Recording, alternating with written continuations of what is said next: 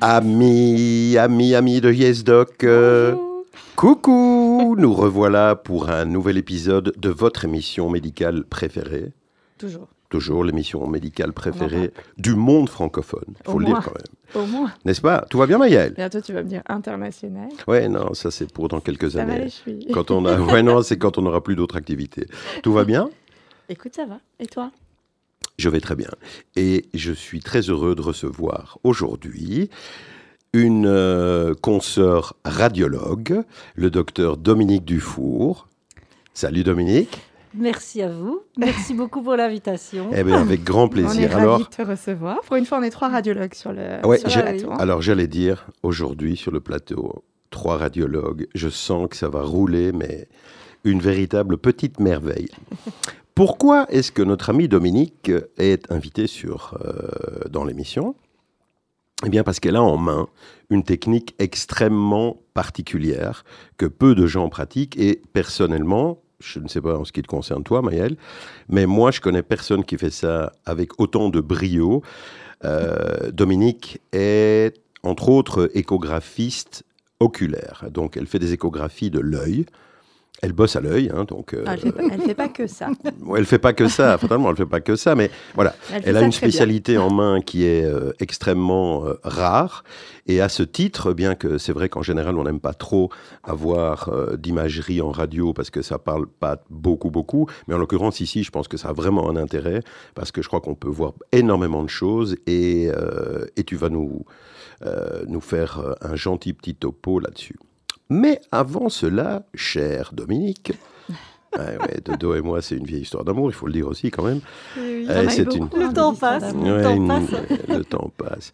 Ma dodote, euh, mais tu vas un peu nous parler de toi, de ton petit parcours pour arriver à la médecine, à l'imagerie et, et à- aux activités que tu as actuellement. euh, euh, uniquement d'ailleurs en, en hospitalier, puisque tu es euh, au Chirec euh, de 100%.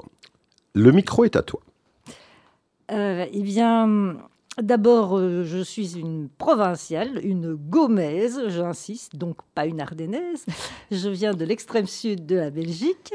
Et euh, dans ma famille, euh, tout le monde était toujours fasciné par les médecins. Et donc, ça a évidemment, bien sûr, euh, popé dans ma tête que le médecin, c'était quand même le notable, c'était quelque chose de, de prestigieux. Donc, euh, très rapidement, je me suis dit, tiens, ça c'est un métier que j'aimerais faire.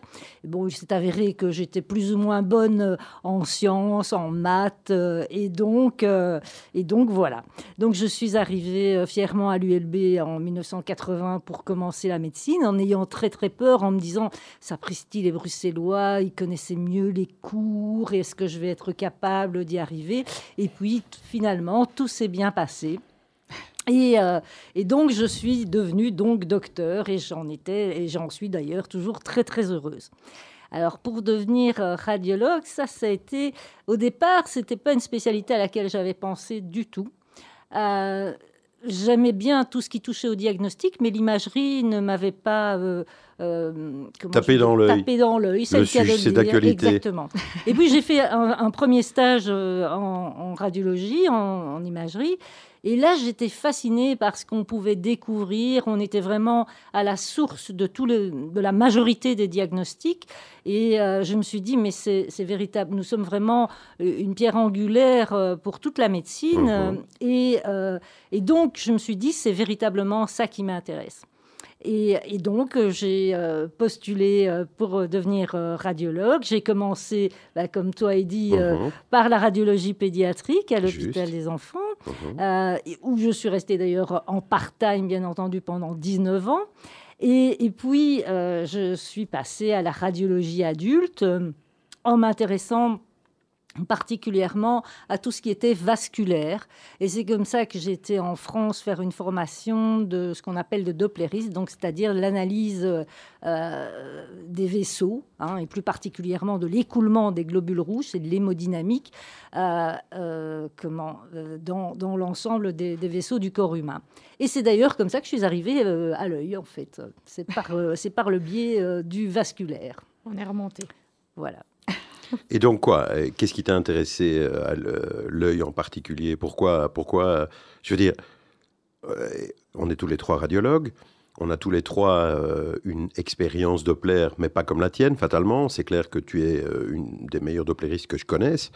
Mais qu'est-ce qui t'a poussé à Alors- étudier l'œil Alors, la formation de doppleriste, euh, à l'époque, je te parle du début des années 90, euh, il n'y avait, y avait pas tellement de gens qui pratiquaient le Doppler et les grands doppleristes qui existaient étaient justement en France, étaient pratiqués par des angiologues, Mhm. des cardiologues également. Et donc, euh, quand j'étais me former euh, là-bas, en fait, il était impensable de faire, par exemple, un Doppler euh, des carotides, carotides et vertébrales, sans bien entendu poursuivre les investigations par l'échographie euh, de enfin, le Doppler de l'artère ophtalmique, parce que c'est la première collatérale de la, de la carotide interne euh, en intracérébral, et donc ça permet de retrouver euh, le flux plus distalement qu'au niveau du cou.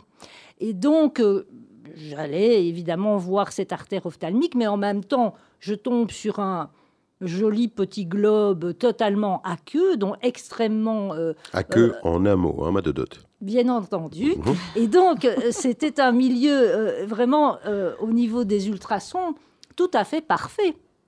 Et donc, je me suis amusée. bon, au départ, bien entendu, j'utilisais des sondes vasculaires pour voir cette fameuse artère ophtalmique. Puis, j'ai utilisé des sondes de plus haute fréquence pour pouvoir aller voir vraiment le détail du globe oculaire et également des sondes de moins grande fréquence pour aller voir le cône orbitaire. Petit détail, peut-être pour, pour la bonne compréhension de nos auditeurs, euh, au plus on monte en fréquence, en échographie, et au plus on travaille en superficie. Au plus on descend en fréquence dans les sondes, et au plus profond on peut pénétrer. hein. C'est tout à fait ça. Et donc, comme l'œil, c'est- un milieu aqueux, donc c'est formé de, de plusieurs euh, zones aqueuses différentes, mais qui sont très transsonores. Donc, ça permet d'avoir une excellente visualisation en fonction des différentes sondes qu'on utilise. Et à l'heure d'aujourd'hui, on a la chance d'avoir des, des petites sondes béquillées, par exemple, qu'on qu'on dépose simplement sur la paupière, et on a une définition extraordinaire de la cornée, du cristallin, euh, du vitré, du nerf optique, euh, et on peut aller, bien entendu, plus profondément dans le, dans le cône orbitaire lui-même. On va revenir là-dessus euh, dans la deuxième partie de Voilà. l'émission, mais en effet, euh, la technique est assez, euh, est assez chouette. Bien, euh, et donc tu es établi euh, à Bruxelles depuis, euh, depuis, depuis la médecine. 1980, oui, depuis 1980. tout Ah c'est ça. Et donc euh, aujourd'hui, ton activité, c'est quoi? Alors, mon activité, ben, c'est la radiologie et la peinture. Oui, C'est vrai que- c'est vrai que notre Dominique euh, est une artiste cordes. peintre aussi, aussi à côté de ça, et, euh, et avec beaucoup de bonheur d'ailleurs, et on a beaucoup de plaisir à se retrouver devant ses œuvres, de- même chez nous à la maison. Ok, très bien, Euh, merci pour ça déjà. On a eu l'occasion d'un petit peu mieux te connaître. Alors, qu'est-ce que tu nous as choisi comme morceaux musicaux? Alors, j'ai choisi deux choses différentes. Euh, c'est souvent des morceaux que j'écoute soit euh, en soirée avec des amis, soit quand je peins justement. Et donc, j'ai besoin de morceaux très différents. Ça peut aller du classique, donc j'ai choisi un morceau de Bach, et, euh, ou alors euh, des morceaux qui sont plus péchus. Là, j'ai pris euh, euh, Temptation, euh, Papa Was a Rolling Stone. Ouais, ouais, Et donc, je- voilà. Et donc, quand je peins, j'ai besoin aussi d'ambiances euh, tout à fait différentes. Et donc, ça, ça me. euh, Voilà. ça Alors, madame, euh, on commence avec quoi? Sans peindre. Sans peindre. Ah, je dirais que le plus péchu, c'est Temptation. Mais Allez, bon. c'est parti. Ah, on y va alors. Papa Was a Roll. Je vous rappelle que vous êtes sur Judaïka Yes Doc, que vous nous écoutez tous les lundis à 16h, tous les mardis à 20h, que vous nous retrouvez sur Spotify, sur Apple Podcast et en Facebook Live au moment des éditions. À tout de suite après ceci.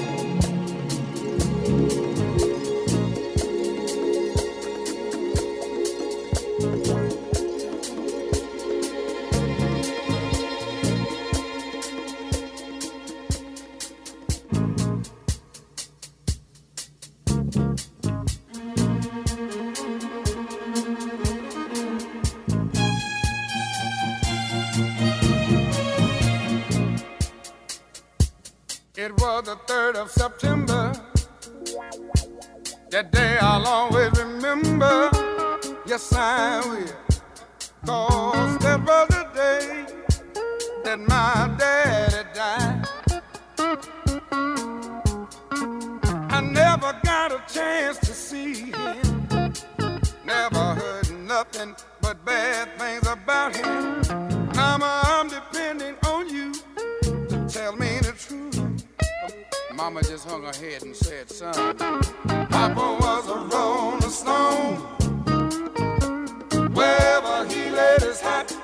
home.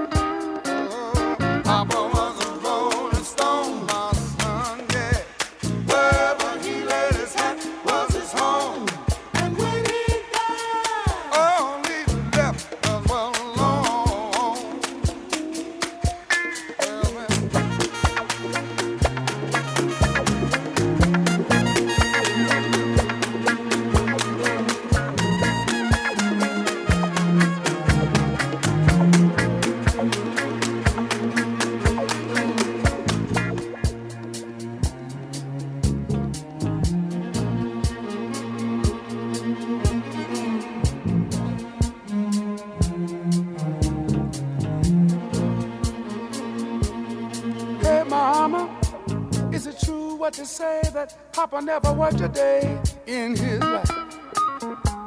And Mama, some bad talk going around town saying that Papa had three outside children and another wife. And that ain't right. Heard some talk about Papa doing some storefront preaching, talking about saving souls and all the time leeching,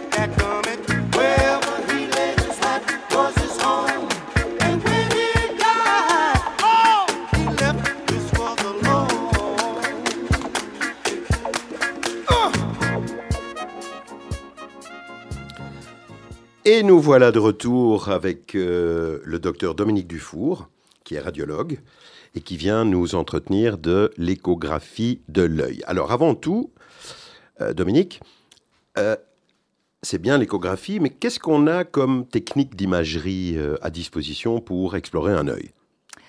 Il y, a il y a énormément de, de, techniques, bien sûr. Il y a je dirais, il y a l'IRM, mais euh, qui est difficile d'accessibilité, qui en pédiatrie nécessite euh, régulièrement euh, une, sédation, mmh. ce qui évidemment alourdit la procédure. Et en même temps, la résolution spatiale même de l'IRM des plus moins bonne que l'échographie faite avec des sondes de très haute fréquence pour des parties très antérieures de l'œil, par exemple. Hein. Alors, il est évident qu'il euh, y a le scanner, mais qu'on utilise le moins souvent possible, étant donné... Euh, le scanner, c'est irradiant, et c'est pas bon pour le cristallin. c'est pas bon du tout pour le cristallin. Alors, évidemment, les ophtalmologues ont toute une batterie euh, d'examens à disposition, à commencer par le fond d'œil, mais s'il y a une cataracte, ils vont pas bien voir en arrêt, parce que là, la lumière va pas passer, étant donné si le cristallin est opaque. et voilà, ok. Et donc, euh, je pense que l'échographie complète parfaitement l'examen ophtalmologique classique et global et permet euh, d'aller aussi en arrière du globe oculaire, dans le cône orbitaire. Quand on change les sondes, comme tu l'as bien reprécisé tout à l'heure, en fonction de la fréquence d'une sonde, tu peux aller très en surface ou plus en profondeur. Avec les sondes dont nous disposons, on sait atteindre le cône orbitaire et donc, par exemple, voir si on a une pathologie d'un muscle oculomoteur ou euh, voir si on a un élargissement, un gliome du nerf optique, par exemple. hein. Oui, Ça donc là, on est gliome du nerf optique, c'est tumeur. C'est une tumeur. Du oui. nerf qui est en arrière de l'œil. Qui est en arrière, Exact. en arrière de l'œil. Donc, c'est une technique simple, euh, peu coûteuse, facile d'accès, et donc ça permet déjà vraiment de serrer les gens, par exemple, qui nécessiteraient un complément par IRM. euh, et, euh, et d'avoir déjà des réponses à énormément de, de questions. Alors, juste pour préciser dans l'anatomie, parce que je pense qu'il faut rappeler, on connaît, nous on connaît en tant que radiologue, mais je, je pense que c'est un peu vague pour beaucoup.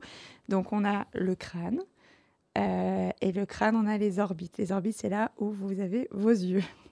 Jusqu'ici, tout va bien. Oui. Et, l'œil. Le globe oculaire, c'est la boule de l'œil.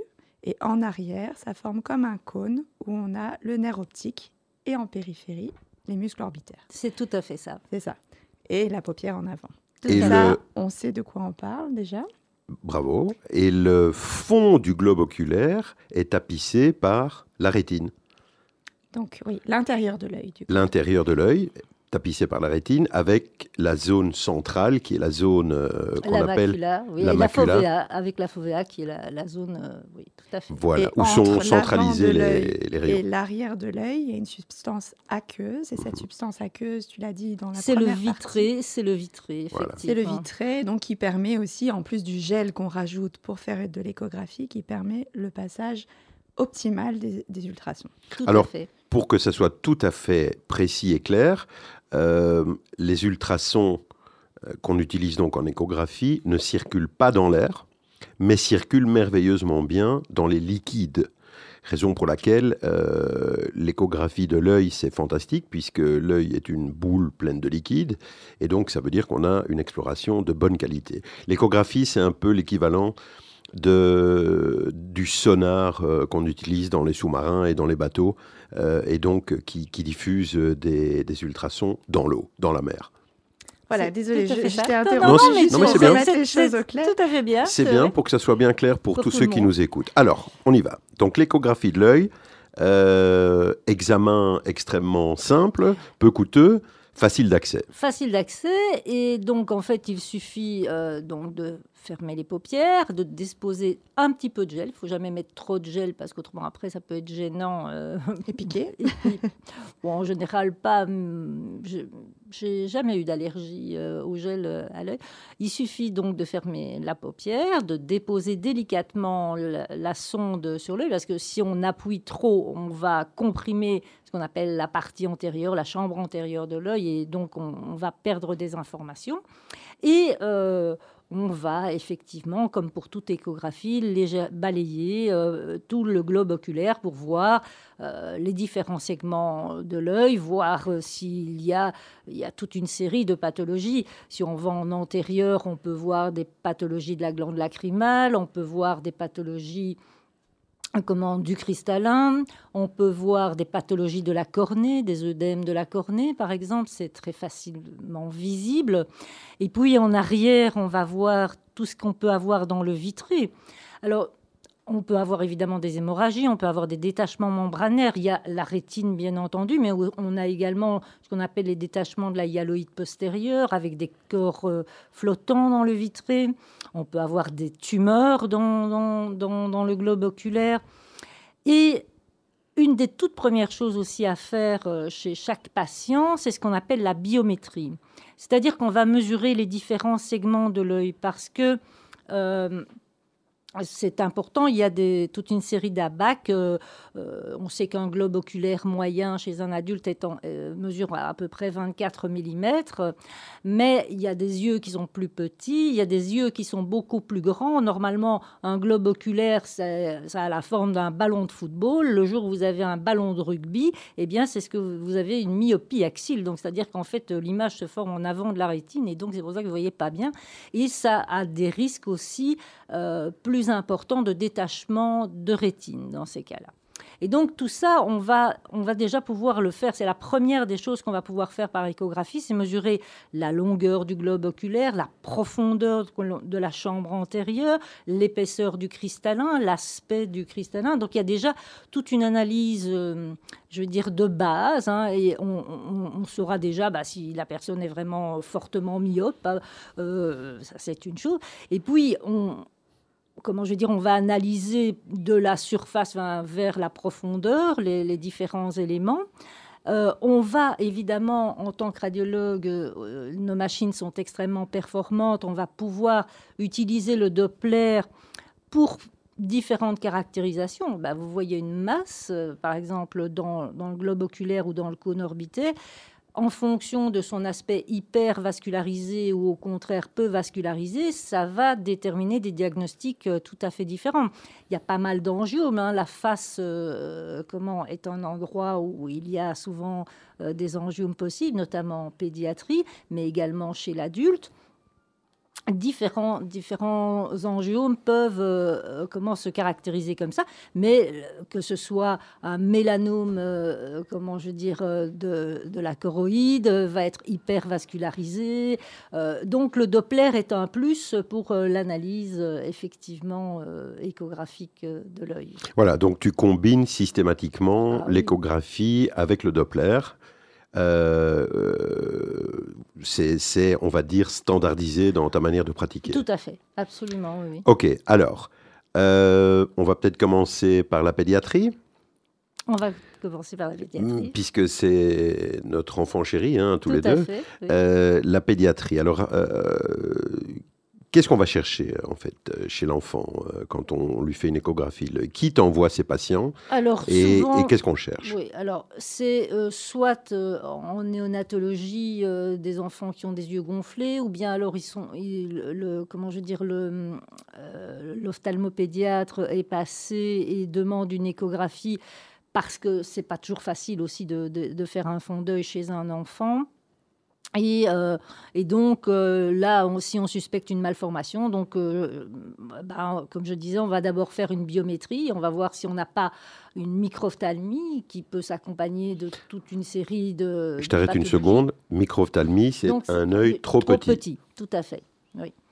Et donc, on va effectivement voir s'il y a une symétrie entre les deux globes oculaires ou pas, voir s'il y a une malformation congénitale, voir s'il y a une cataracte congénitale, par exemple. Qu'est-ce que c'est la cataracte congénitale? Eh bien, euh, il y a différentes causes, bien entendu, mais euh, ça va être un cristallin qui, au lieu d'avoir une forme, lui, qui a une forme normale de, petit ballon de rugby, mais bien translucide, eh bien, il peut être totalement opaque, il peut être totalement, euh, en belge, on dirait racrapoté, il peut être... Euh, oui, bah oui c'est en belge. Hein. en belge. en belge. et, et, donc... Euh, voilà, donc euh, les cataractes congénitales, euh, elles peuvent être évidemment d'origine toxique, mais elles peuvent être congénitales suite à différentes maladies et, et syndrome. Et syndrome, voilà. Et donc ça va faire partie du bilan et on va voir très facilement ça.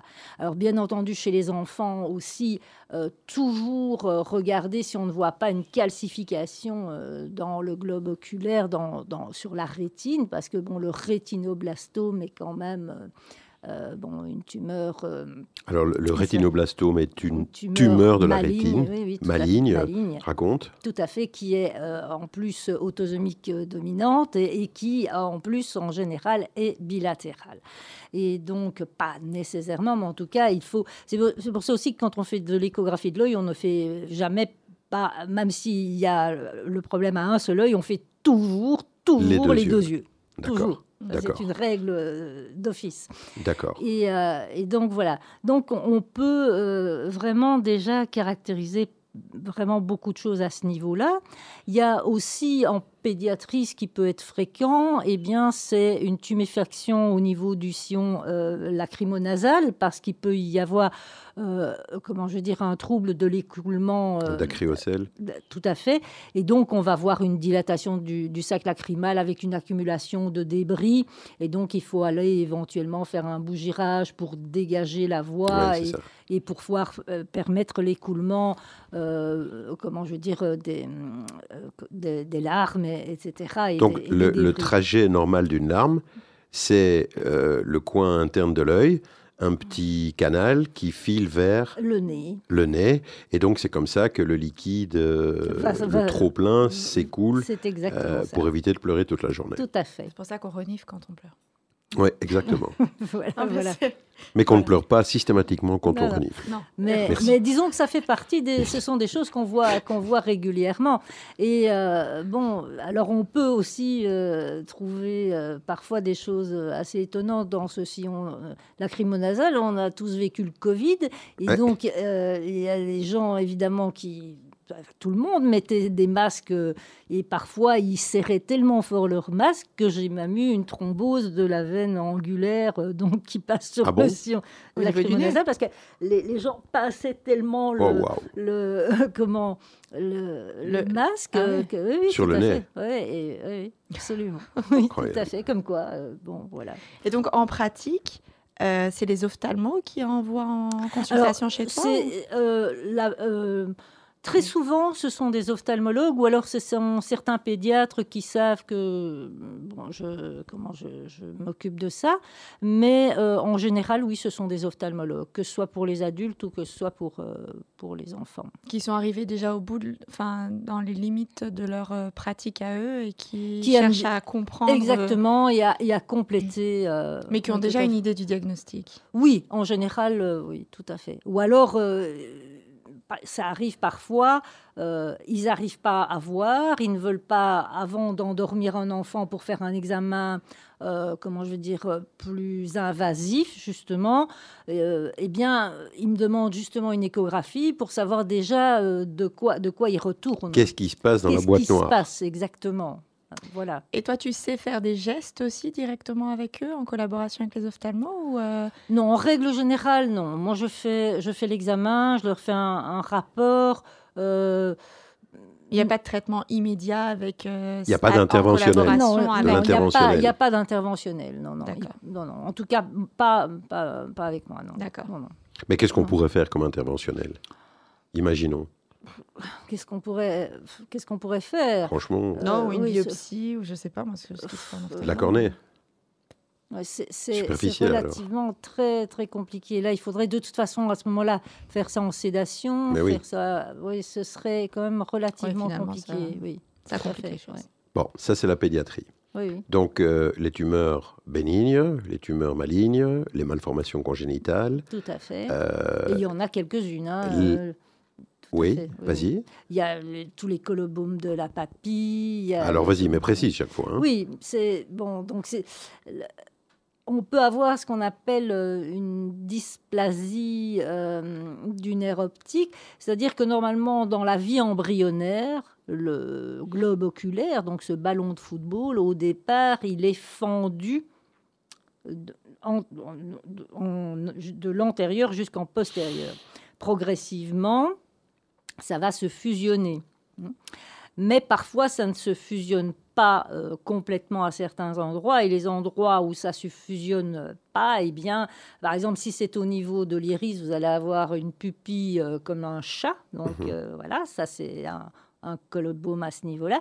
Par contre, si c'est plus postérieur, au niveau, au niveau du nerf optique, vous allez avoir une excavation euh, de, de la papille qui est très facile, à- très facile à voir euh, à ce Et niveau-là. tout ça, on arrive à repérer avec Voilà. euh, l'échographie. Oui, et alors, il faut aussi savoir que l'excavation de la papille, donc ça peut être d'origine congénitale, mais c'est aussi un signe de, de glaucome, parce que l'hypertension intraoculaire va euh, progressivement entraîner une nécrose du nerf. C'est pour ça qu'il y a une perte de champ visuel, une nécrose du nerf optique qui va s'excaver, en fait.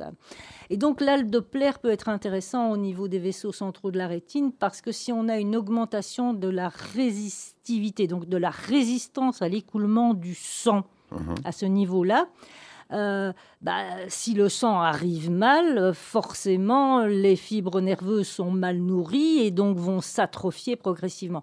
Donc, compléter par le Doppler et voir que, euh, parce qu'on parvient vraiment à avoir un spectre au niveau de ces vaisseaux centraux, eh bien, à ce moment-là, le fait d'avoir une, une résistance vraiment très, très forte dit qu'il y a vraiment une hypertension qui n'est pas maîtrisée, en fait. OK. Donc c'est vraiment un apport au diagnostic pour euh, des pathologies euh, comme, euh, comme le glaucome, où finalement, quand on va chez l'ophtalmo pour un glaucome ou une suspicion de glaucome, c'est quand même pas l'examen qu'on propose en ah première intention. Non, non. Eux, comment je veux dire, vont examiner principalement la tension de l'œil. La tension de l'œil, bien évidemment, qui est un paramètre extrêmement important. Euh, ils vont également analyser l'angle iridocornéen, de savoir s'il est ouvert ou fermé, et euh, de savoir euh, comment, avec la tension oculaire, de, savoir si l'écoulement de l'humeur aqueuse se fait, se fait correctement, ou au contraire s'il y a une hyperpression. Le Doppler va pouvoir compléter dans la mesure où beaucoup de traitements fonctionnent bien, heureusement pour le glaucome, mais si on conserve un, spectre au niveau des vaisseaux centraux avec une résistance trop importante, ça veut quand même dire qu'il y, a une résistance euh, à l'écoulement sanguin, et donc ça, ça mérite de revoir son ophtalmologue et de savoir euh, s'il ne faut pas être plus interventionniste, par mhm. exemple, ou autre, parce qu'il arrive qu'on fasse des trabéculations, enfin qu'on nettoie. Euh, euh, comment je veux dire, l'écoulement euh, de l'humeur aqueuse pour diminuer la, pression. La pression ok. Bien. Euh, on a fait le tour pour les enfants? Je pense que oui. On a déjà fait un bon petit tour. On a déjà fait un bon petit tour. Petite question, question hein, parce que voilà, moi j'ai quand même une bonne expérience en diagnostic anténatal.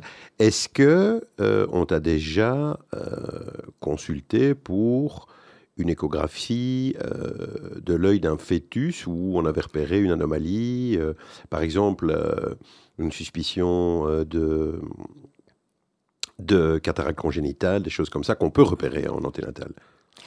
On ne me l'a pas demandé, mais ce serait totalement, tout à fait intéressant de, pouvoir le faire.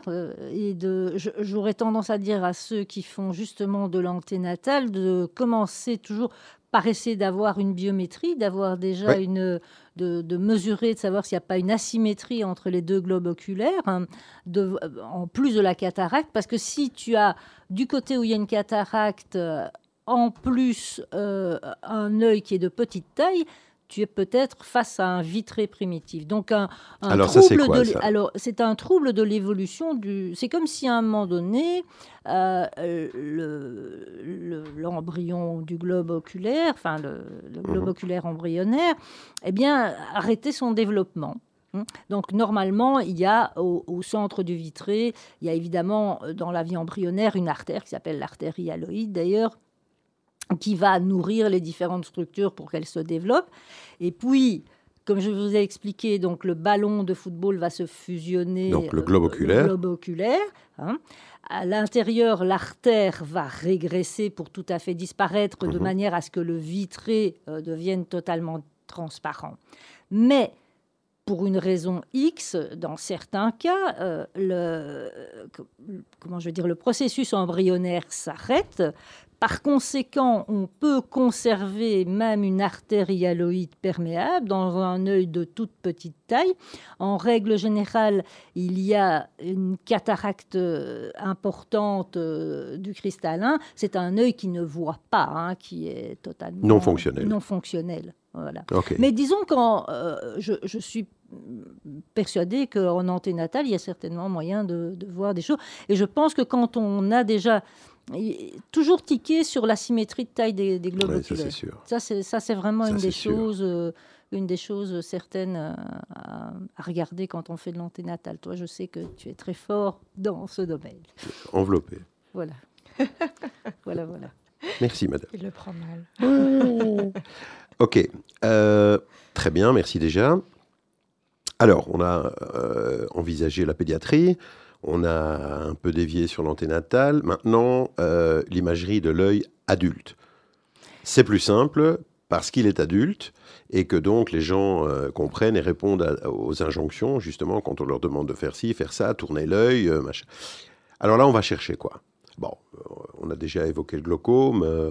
Oui, bah, on peut avoir par exemple chez l'adulte une tuméfaction des glandes lacrymales, alors unie ou. Alors bon, on peut être face à, différents types de pathologies. Soit on est dans la pathologie tumorale, le lymphome euh, va montrer une glande lacrymale fortement augmentée de volume, très hyperémie à l'examen Doppler, toujours l'intérêt de, de- de- de faire un Doppler.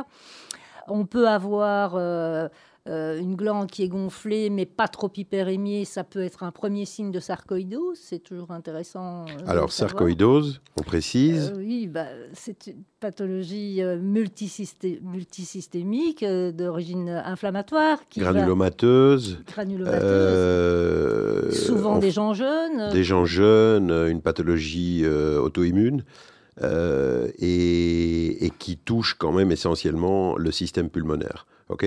Mais donc on peut aller chercher Ah, des oui. signes de ça, peut, sarcoïdose. ça peut être un des premiers signes. Ça peut, le- la, la- la- comment je veux dire, la tuméfaction euh, unilatérale, voire même, euh, c'est généralement unilatéral dans ces cas-là, de la glande lacrymale peut être un des premiers signes de sarcoïdose. Ça c'est fou, ça. C'est Ouais. bien, on apprend plein de choses Mais alors ici. quoi, hein. on T'as se bien pose fait de la venir. question hein. d'emblée ou il y a, il y a- il y a quoi comme diagnostic différentiel Eh bien, euh, justement, le Doppler, là, il va nous aider. Euh, si j'ai une glande qui est très gonflée et qui est très hyperémiée, euh, euh, là, euh, mon premier diagnostic, ça va être le lymphome. Si elle est très gonflée, elle est vascularisée, mais pas, euh, enfin, je veux dire, euh, c'est pas le flash, C'est pas le feu d'artifice. Alors là, c'est un des diagnostics à évoquer, la sarcoïdose. Alors, on peut aussi, bien sûr, avoir des infections hein, qui peuvent nous donner une, tu- une tuméfaction, mais là, ça va s'accompagner d'un un autre. tableau clinique qui est Oui, différent. Tout à fait. Le tableau clinique va être tout à fait différent. Ok. Mais en tout cas, c'est une des choses à laquelle il faut penser. Oui, c'est intéressant ça. Ok, Ouais. d'accord. Alors, la suite. Euh, bah, chez, chez l'adulte, on va évidemment retrouver des, des cataractes qui vont être di- différentes du point de vue de la forme que- de celles qu'on va avoir chez l'enfant. En général, le cristallin a conservé sa forme euh, de ballon de rugby normal, mais il n'est plus translucide. On va voir euh, soit des petits points écogènes, soit, euh, enfin, en fonction de l'importance de cette cataracte, on va pouvoir voir la diminution de la transparence euh, de, de ce cristallin. Euh, on va- Mais on pourra quand même voir ce qui se passe derrière. Alors que le fond d'œil, lui, euh, il sera vraiment beaucoup moins performant. On est d'accord là-dessus? Ah effectivement, oui, tout à fait. Et donc, on va pouvoir voir si, dans, justement, en arrière de ce cristallin euh, qui, qui ne laisse plus beaucoup euh, passer la lumière, euh, s'il y a, par exemple, une hémorragie dans le vitré, des corps flottants, un détachement de la rétine qui peut être partiel. Euh, Enfin, il y a toute une série de choses qu'on peut voir, évidemment, en arrière. On va pouvoir voir la papille euh, optique, on va pouvoir voir la macula, et donc, euh, oui, ça, on va pouvoir le voir très facilement. Est-ce qu'on peut étudier le nerf optique? Alors, on peut étudier effectivement la papille, euh, bon, les choses pour, les, pour lesquelles on, on- on a régulièrement euh, des examens, c'est euh, il y a une papille qui est bombante, est-ce que bon, bah, il y a quelque chose qui se passe au niveau du nerf optique Et très régulièrement, on va tomber sur ce qu'on appelle des druses papillaires. Alors, ça, il faut que tu expliques. alors, les druses papillaires, ce sont des calcifications qui se mettent vraiment au niveau de la papille optique, hein, qui est la- l'arrivée du nerf optique Mhm. euh, au niveau du fond du, du, du globe Du globe, oculaire. ouais. Et euh, bon, il y a différentes hypothèses. On pense que ce serait un trouble axonal euh, de la migration des protéines avec une accumulation. En fait, c'est comme si le nerf optique euh, arrivait euh, sur une grille, si vous voulez, et qui avait une accumulation de, petits débris et qui se calcifie progressivement, ce qui peut donner une papille, une papille bombante. Et donc, l'échographie permet très facilement de voir des, des druses de 2 à 3 mm, alors que précédemment, ben, on passe, on- on- pour voir ça, il y a des gens qui ont fait des scanners pour ça, il y a des gens, euh, ce qui n'est pas nécessaire. Une simple échographie euh, permet de, de voir Oui, ça dans des mains, euh, dans des mains. C'est très facilement visible. hein. C'est vraiment ça, ça ressort très très fort et c'est- Enfin, voilà, c'est franchement euh, très facile à voir. Euh, bon, il est évident que ce qui est intéressant aussi, c'est de voir, c'est les détachements membranaires et notamment les détachements de rétine, Oui, et de ça, savoir si la rétine est toujours vascularisée. Ah, Parce qu'avec le, avec le Doppler, euh, avec le Doppler, on va voir si bon, euh, la rétine est détachée, d'accord, mais est-ce qu'elle est toujours vascularisée? Donc, est-ce que euh, il y, a, il y a des ophtalmologues qui sont des spécialistes de la rétine qui peuvent euh, effectivement chirurgicalement, mais le fait de savoir que cette rétine est toujours vascularisée est quand même intéressant euh, à savoir. Pour le pronostic, Pour le pronostic, pour savoir très une oui, tout à fait, bien sûr. Alors une autre question aussi, parce que si on est en arrière de l'œil sur les côtés aussi, parce qu'on a parlé du, du globe, mais il y a les muscles autour, les muscles orbitaires. Mm. Est-ce que soit dans le cas d'une euh, pathologie auto-immune, comme une- un problème de thyroïde, parfois on peut avoir aussi un épaississement au niveau des muscles, Oui, oui, tout à mais fait. aussi dans le contexte traumatique, est-ce qu'on fait ce genre d'échographie?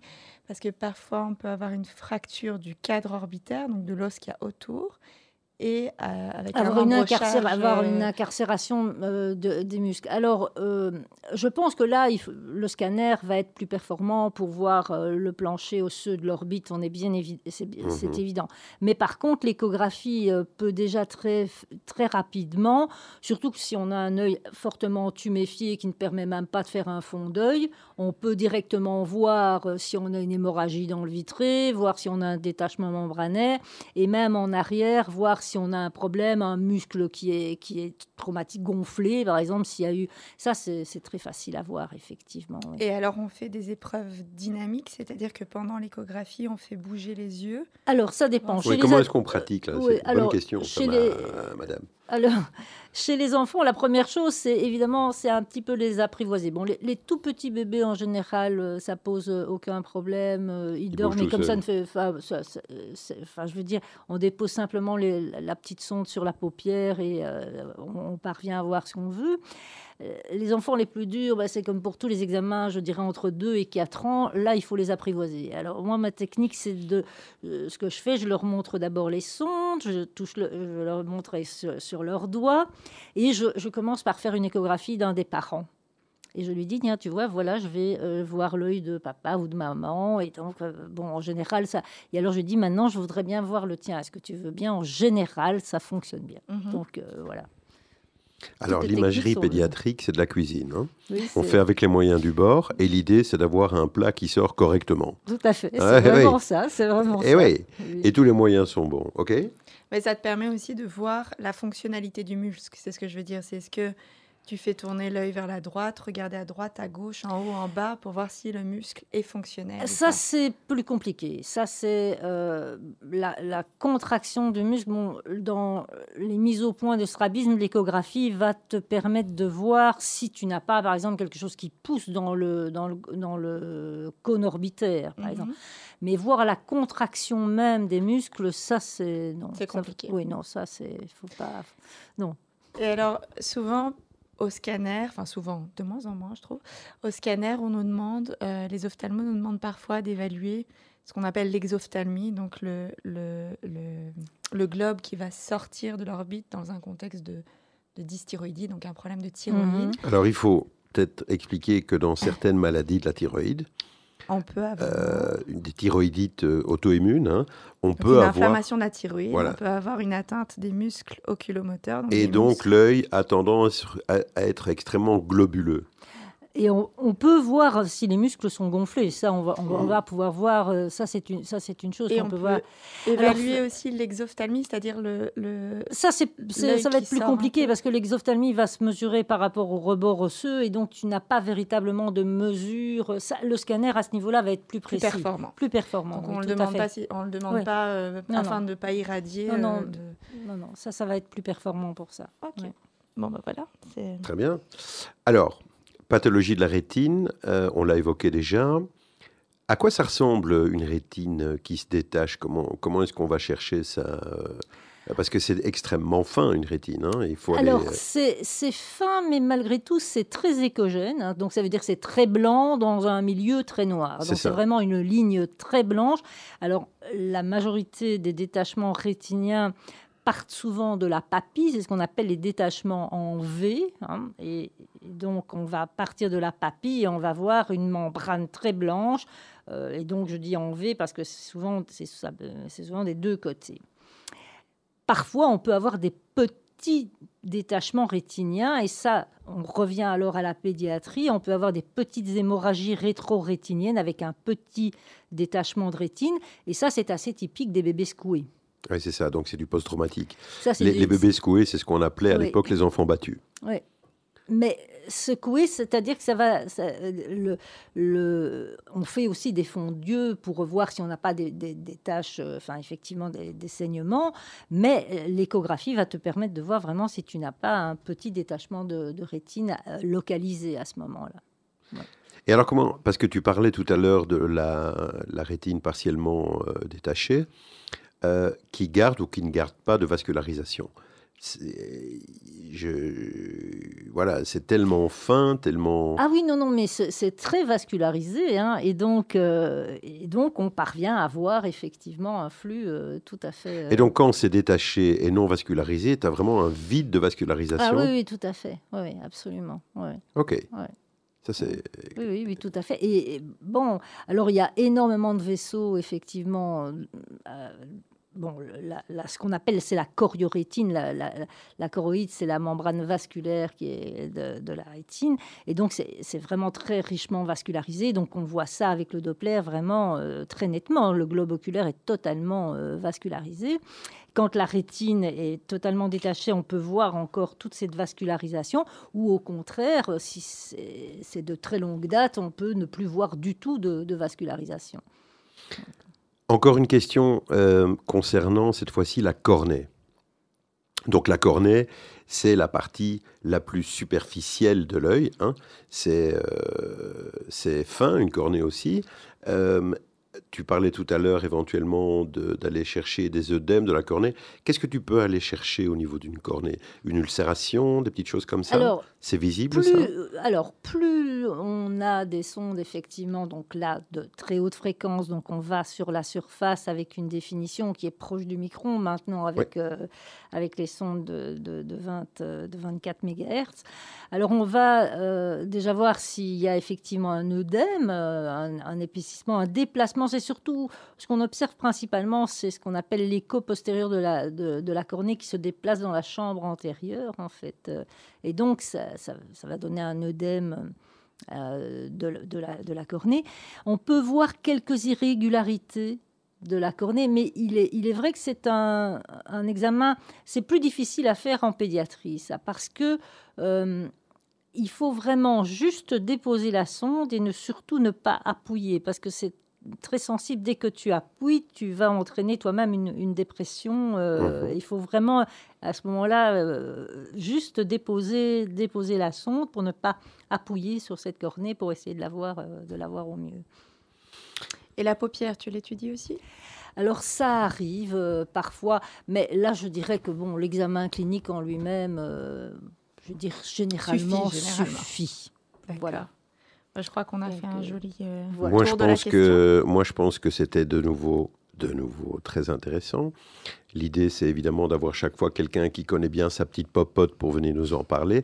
Merci à toi, Dominique. Mais Merci, avec Dominique. plaisir, avec Vraiment, plaisir. euh, J'espère que vraiment j'ai pu intéressant. répondre à vos questions. À Mais oui, mais oui. Est-ce que tu as éventuellement un dernier petit message à faire passer euh, ou euh, J'allais dire, faites-vous dépister, mais en l'occurrence, euh, en l'occurrence, euh, euh, on va pas aller tous euh, demander une échographie de l'œil chez notre médecin généraliste parce que ça n'a pas beaucoup d'intérêt.